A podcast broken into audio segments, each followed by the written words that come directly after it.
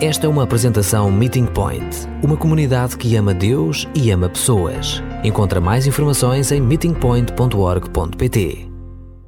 Graça e paz, meus irmãos em Cristo.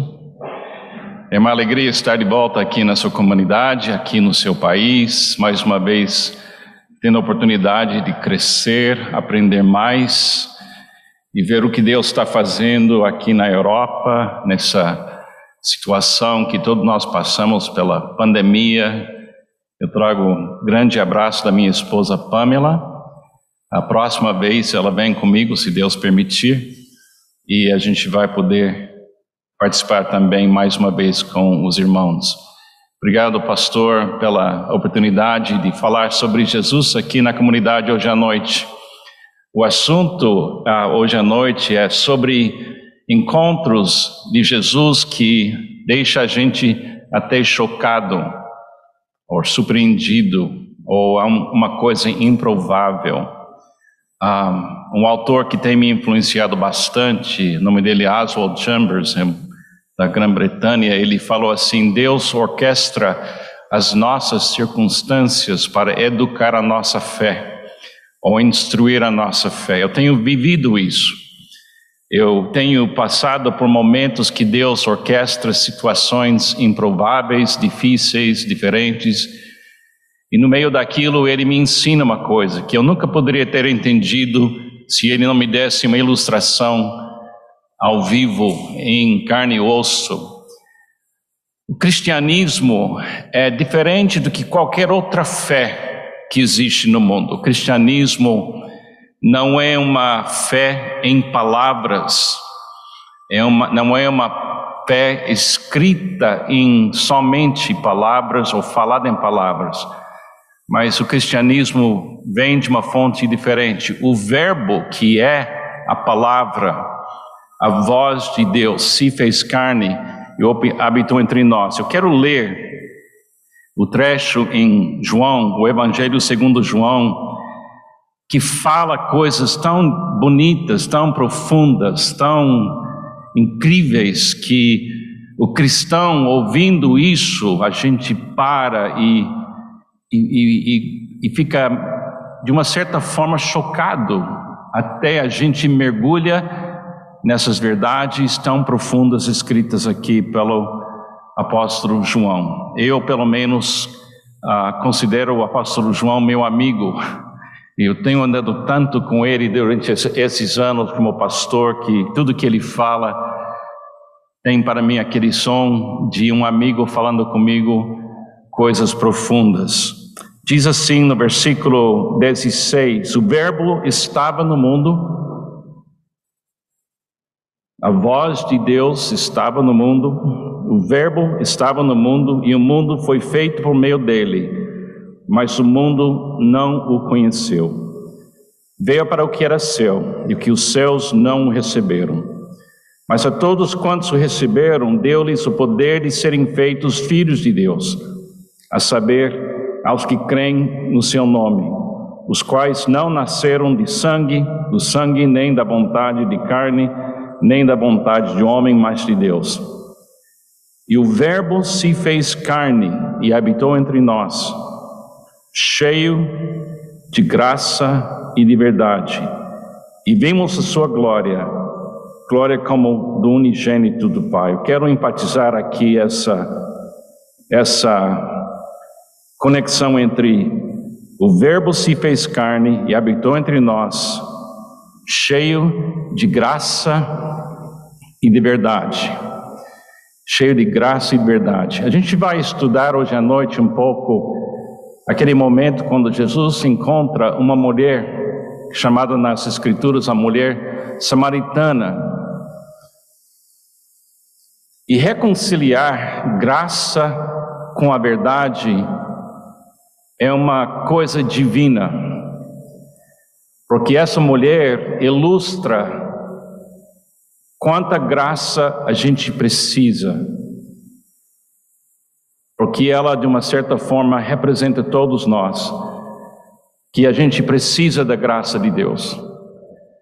Às vezes eu tento definir a graça de várias maneiras, mas uma das maneiras que mais me agrada, eu gosto de pensar assim, é que graça é Deus dando tudo que Ele exige de nós. Graça é Deus nos dando tudo que Ele exige de nós.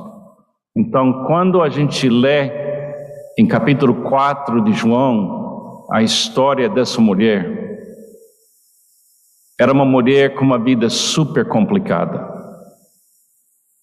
Era uma pessoa que tentou muito fazer a vida funcionar, mas nunca deu certo, certo para ela.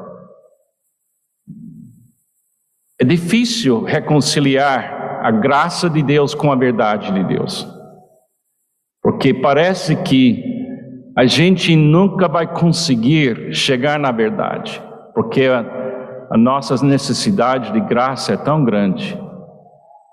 Porque não tem nenhuma pessoa entre nós que não precisa da graça de Deus. Não tem nenhuma pessoa no mundo que consegue dizer: Eu não preciso da graça de Deus. Temos pessoas que precisam talvez mais graça do que outras pessoas precisam.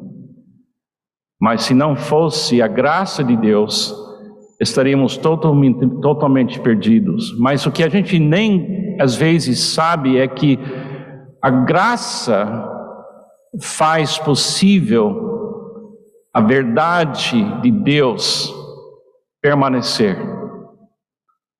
e continuar, porque Deus não mente. Nós não temos maneira de solucionar o problema entre eu e Deus, e você e Deus, nós e Deus, e ofender a verdade. A verdade é a verdade. Eu não mereço ser chamado filho de Deus. Você também não merece se tornar filho de Deus. Mas é a verdade que você é um filho de Deus. Então essas duas coisas andam juntos. A gente tem que o tempo todo falar com o apóstolo Paulo: Eu sou o que eu sou pela graça de Deus. Eu sou o que Deus me permite ser. Porque Ele me ofereceu graça na medida da minha necessidade e da exigência dele. O que Cristo conseguiu fazer, somente um amor perfeito poderia fazer acontecer. Ele fez a graça e a verdade casar e dar vida. Mas é tão lindo em capítulo 4 de, de João não ouvir um sermão de, sobre isso, mas entrar na história com uma mulher que precisava de muita graça mas Jesus encontra ela e sabe que Ele é a única esperança para ela reconciliar a vida dela com a verdade de Deus. O trecho é um pouco longo e eu prefiro que você não tenha que sofrer com meu sotaque muito. E o pastor Jonatas vai ler para nós a história dessa mulher. Eu quero que você faça isso eu quero que você entra na história. A melhor maneira de estudar a Bíblia, na minha opinião, é entrar na história, na história. Você tem que cheirar a história, você tem que imaginar a água, você tem que imaginar o encontro entre esse judeu e essa mulher samaritana, você tem que sentir o choque dos discípulos chegando e vendo Jesus como, conversando com uma mulher como essa mulher. Você tem que deixar a história da Bíblia não simplesmente ser um estudo, mas uma experiência. E se você aprender a entrar na história da Bíblia, você vai ver que um dia você vai acordar de manhã e você já está nas páginas da Bíblia. Porque quem começa a entender a Bíblia como ela foi escrita, ela é escrita para a gente não somente entender, mas viver experimentar. Eu tenho lido essa história dessa mulher centenas de vezes. Tenho pregado sobre essa mulher muitas vezes, mas cada vez que eu ouço a história dela, me faz querer conhecê-la, porque ela ainda está viva, ela está com Jesus agora. Um dia a gente vai conhecer essa mulher. Um dia a gente vai falar com ela sobre essa experiência, mas por enquanto a gente faz isso através dessa escritura. Então, Jonatas, venha ler para nós depois eu vou fazer algumas colocações, algumas ideias.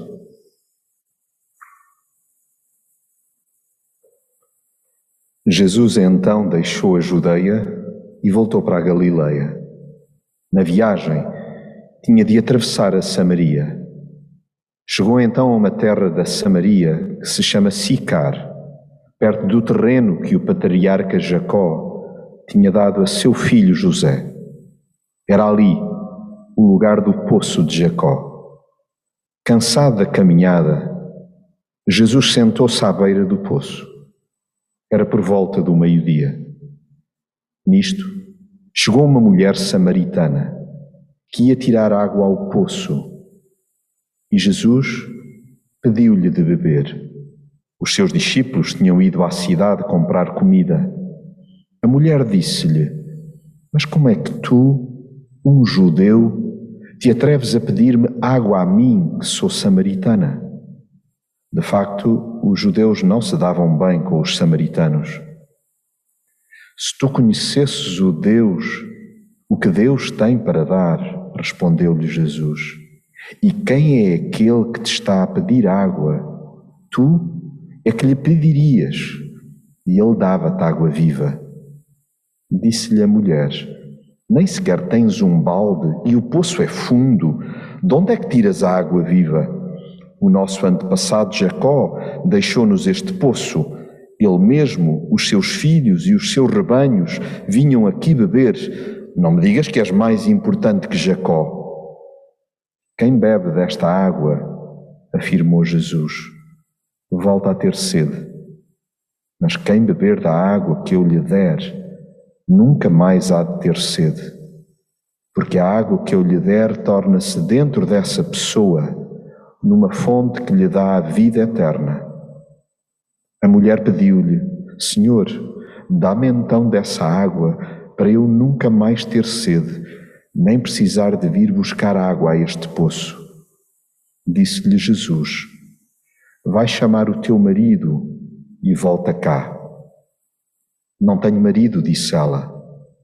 Jesus continuou: Tens razão em dizer que não tens marido, porque já tiveste cinco e o que tens agora nem é teu marido. Disseste a verdade. A mulher reconheceu então Senhor, estou a ver que és profeta. Os nossos antepassados samaritanos adoraram a Deus neste monte. Vocês dizem que só em Jerusalém é que se deve adorar a Deus. Acredita no que te digo, mulher, declarou Jesus. Chegou a hora em que não é neste monte, nem em Jerusalém, que hão de adorar o Pai. Os samaritanos adoram a Deus sem o conhecerem bem. Nós, os judeus, sabemos o que adoramos, porque a salvação vem dos judeus. Porém, está a chegar a hora, e é agora mesmo, em que aquele que adora ao Pai o há de adorar no Espírito e em verdade. São estes os adoradores que o Pai procura. Deus é Espírito, e os que o adoram devem fazê-lo no Espírito e em verdade. A mulher disse então a Jesus: Sei que o Messias, isto é, o Cristo, há de vir. Quando ele vier, há de anunciar-nos todas essas coisas. Respondeu-lhe Jesus: Tu estás a falar com ele, sou eu mesmo. Nessa altura, chegaram os discípulos de Jesus e ficaram admirados quando o viram a falar com uma mulher, mas nenhum se atreveu a perguntar que procuras? Ou porque estás a falar com ela? A mulher então deixou o cântaro, foi à cidade e disse ao povo: Venham ver um homem que me disse tudo o que fiz. Não será este o Messias? Eles saíram da cidade e foram ter com Jesus.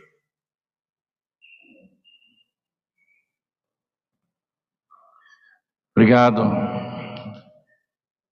É possível receber a graça de Deus sem também honrar a verdade de Deus.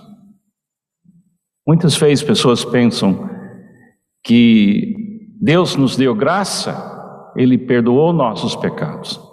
E é verdade. Mas em nenhum momento Jesus negou a verdade ou mudou a verdade. Ele é a verdade.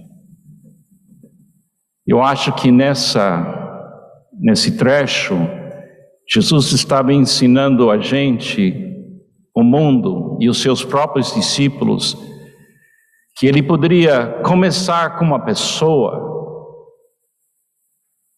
tão longe da verdade na sua maneira de agir e pensar, e ainda assim, sem negar as verdades divinas, aproximar-se dela e falar a verdade com ela, e ouvir dela a confissão dessa verdade e ver ela querendo entrar nessa verdade e receber a graça dele. Eu sei que vocês já sabem que os samaritanos eram um povo que, na maneira de pensar dos judeus, era um povo que nunca deveria ter existido. Era um povo misturado entre judeus e gentios. Era momento na história de Israel que Israel gostaria de imaginar que nunca aconteceu. Para eles era mais fácil tratá-los como pessoas separadas do que lidar com a verdade e a graça que seria necessária para reconciliar o judeu e o samaritano. Era um momento de duas raças de pessoas, mas tinha histórias que eram ligadas, porque é o poço de Jacó. Cada vez que eles tiraram água de lá, eles estavam lembrando da história de Isaac, Esaú, Jacó. Eles também tinham parte da história da nação de Israel. Mas pelo fato que eles criaram um tipo de judeu que não era, não era 100% judeu e gentil, foi mais fácil para seus vizinhos, a nação de Israel, ignorar eles e fingir que não tinha nada que poderia ser feito para corrigir talvez esse erro. Se a gente pensar na nossa própria história, eu como americano, por exemplo, vocês como portugueses, vocês que vêm de outros lugares, todos nós na história dos nossos países, tem aquela parte da história que a gente gostaria de esquecer, mas ela sempre volta a aparecer porque faz parte da interação entre pessoas na própria cultura. É assim no Brasil, é assim nos Estados Unidos, também aqui em Portugal, eu acho que tem essas histórias também.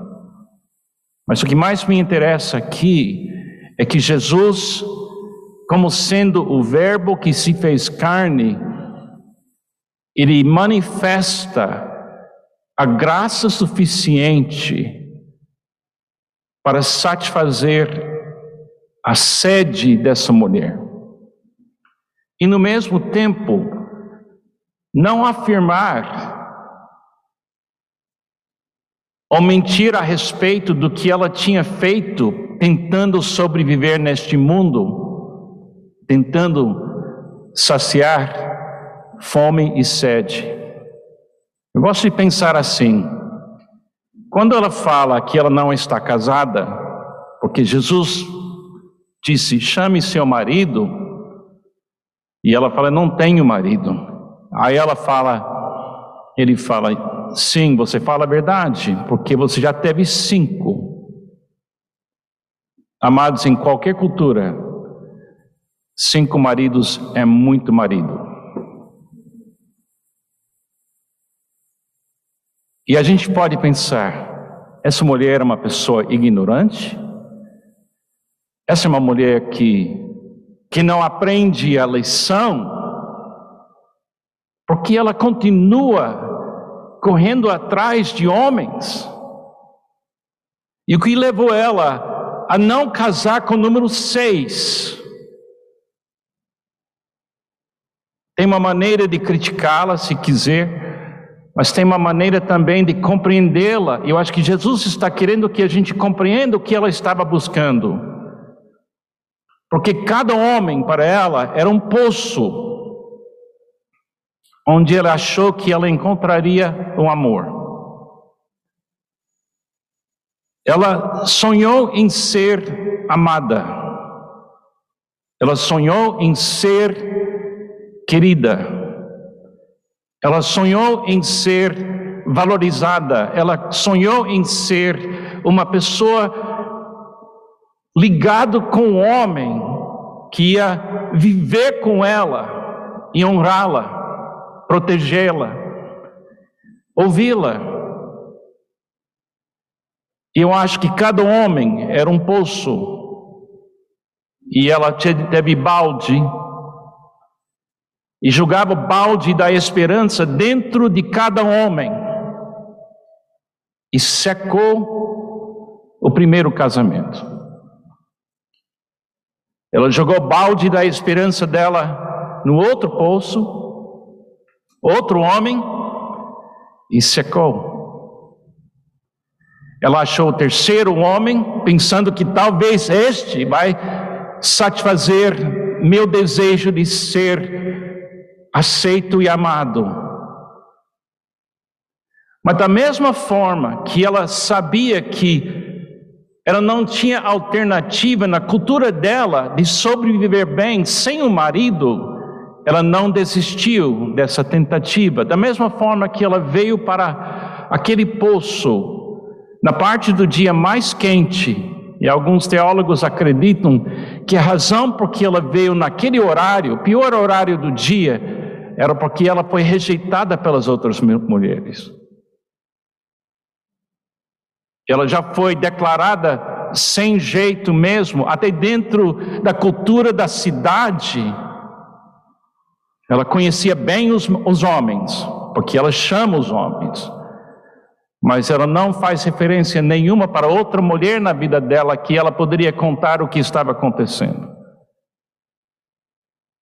E Jesus, entendendo o que é a raiz da sede dela, é ser amada. A gente faz isso, não é? A gente vai ao pai, vem uma pessoa que casa, passa pelo divórcio, casa, passa pelo, pelo divórcio, casa, passa pelo divórcio. A gente pensa, você não vai aprender mas sede, gente, se o problema é sede, algo muito mais do que um novo poço pode curar. Você tem que ter uma fonte.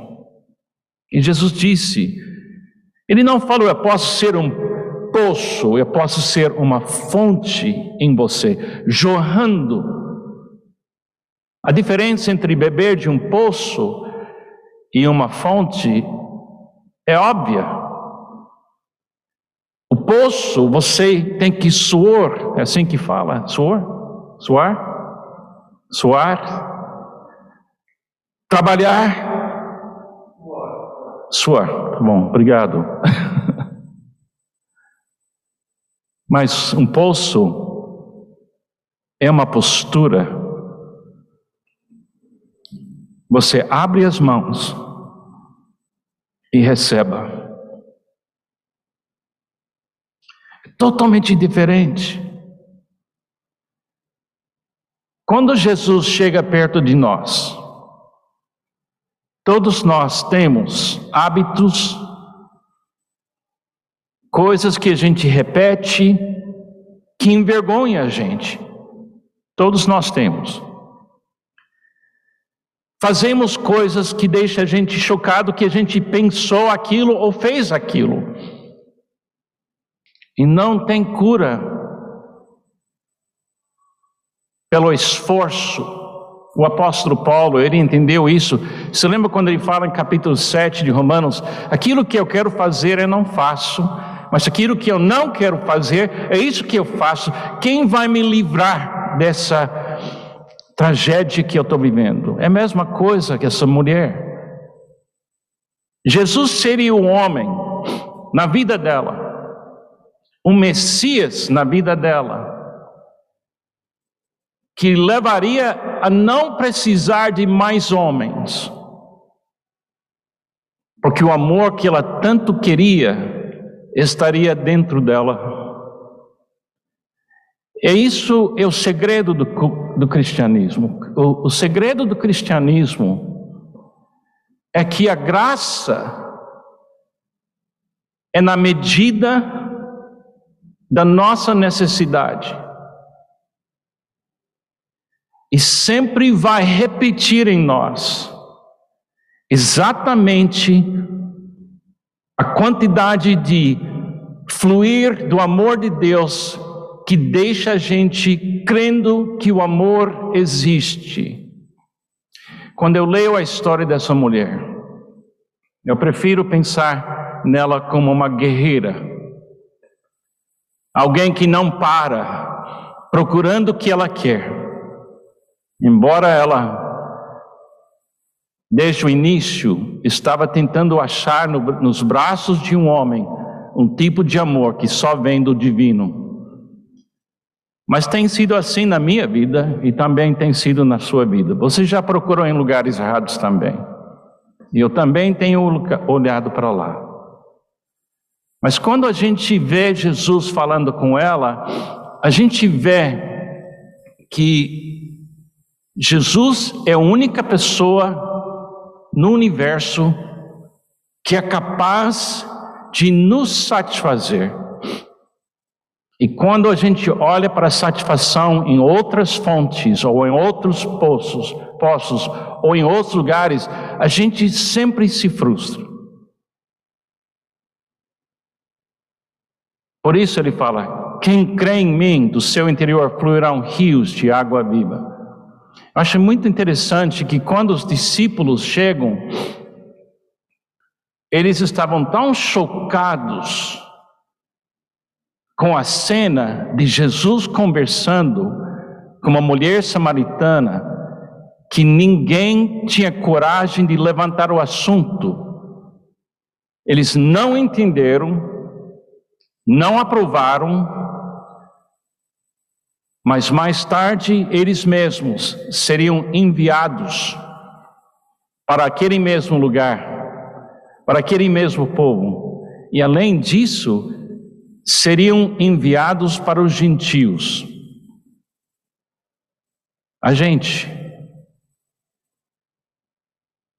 Porque uma vez existe graça suficiente jorrando, não tem ser humano que precisa viver correndo atrás do prejuízo. Quando Jesus fala, quem crê em mim nunca terá fome, e quem crê em mim nunca terá sede, ele está falando a pura verdade do poder da presença dele em nós, por nós, jorrando em nós, que diz: eu não preciso buscar satisfação nas outras pessoas, porque eu achei a satisfação na única pessoa que pode misturar graça e verdade e fazer a graça e a verdade beijar, abraçar e funcionar. Eu estou casado com a minha esposa Pamela há 50 anos e eu acho que meu casamento vai dar certo.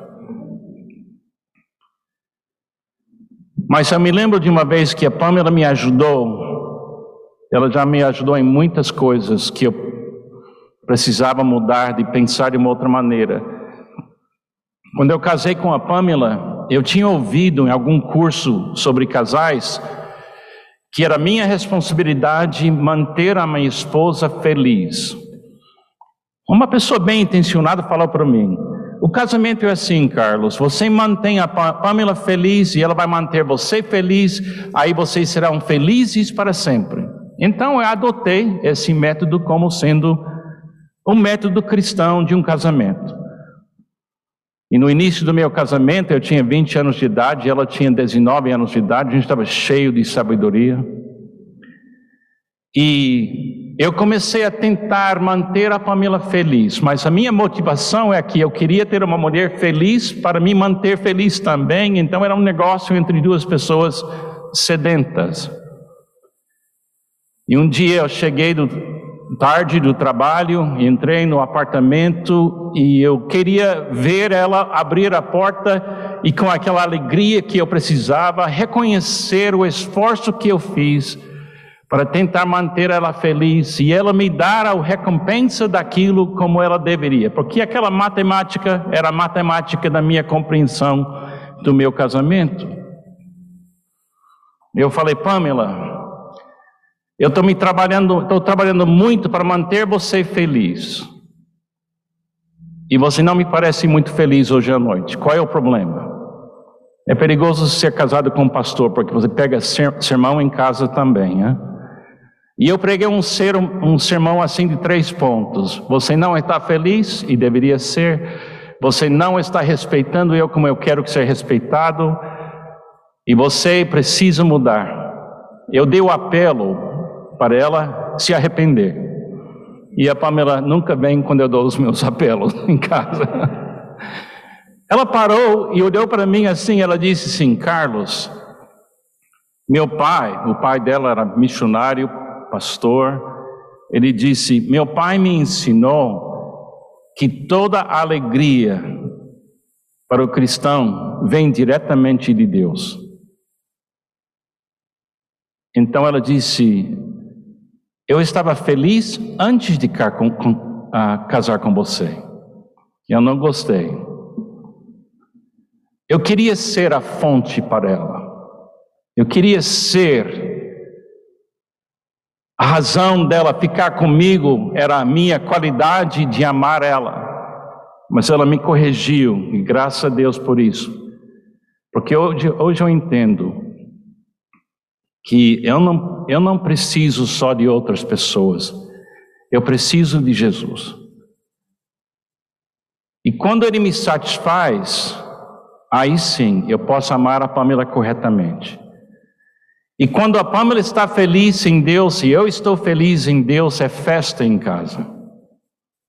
Mas quando eu tento ser a solução para a Pamela, nunca funciona. E quando ela tenta ser a minha solução, nunca funciona.